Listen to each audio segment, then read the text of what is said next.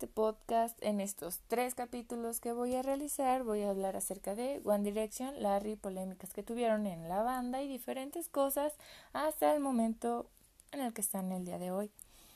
Soy Citlali Fanny Hernández Herrera del COBAEG y pues este es mi trabajo para comunidades virtuales. Bueno, comenzaré diciendo que en 2010 audicionaron como solistas en The X Factor Niall Horan, Liam Payne, Harry Styles, Saint Malik y Louis Tomlinson. Pasaron la primera etapa, pero después son eliminados en la segunda. Nicole Scherzinger, que pues vio que tenían mucho talento, formó un grupo con ellos para no dejarlos ir. Y a pesar de ser los favoritos de todo el concurso por su carisma y demás, mm, no ganaron quedaron en tercer lugar, pero Simon Cowell pagó un contrato discográfico con Psycho Music para que pudieran lanzar su primer disco. En 2011 lanzan su primer sencillo que se llama What Makes You Beautiful, que debutó en el número uno en las listas principales de Reino Unido e Irlanda, con el cual ganaron su primer Brit y tres MTV Video Music Awards. Después lanzaron su álbum que se llama Up All Night, y realizaron su primer tour por varios países que pues fue un éxito total en pocos países que viajaron lo recibieron con mucho cariño. Después, en 2012, lanzan su segundo álbum que se llama Take Me Home y realizan su debido tour, que también, pues, fue un triunfo.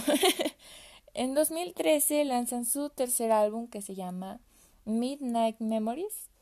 Realizan también su tour. En 2014 sacan su cuarto álbum que se llama Four.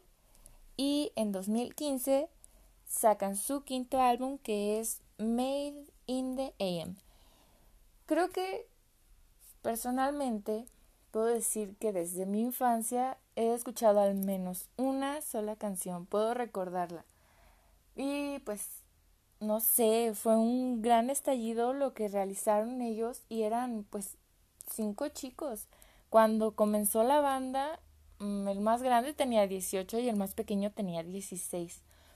Fue pues algo interesante que fueran tan jóvenes y pues que se les haya dado la oportunidad de haber sido One Direction y haber hecho todo eso tan genial que pudieron lograr y pues en tan poquito tiempo.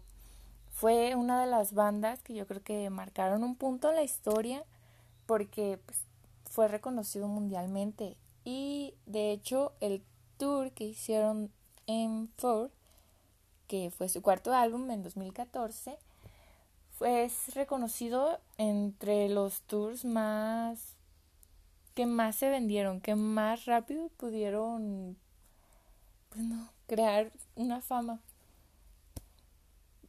Y lo que destacaba de entre todos ellos, además de pues que volvían locas a las adolescentes porque pues se les hacían guapos, qué sé yo, cosas así.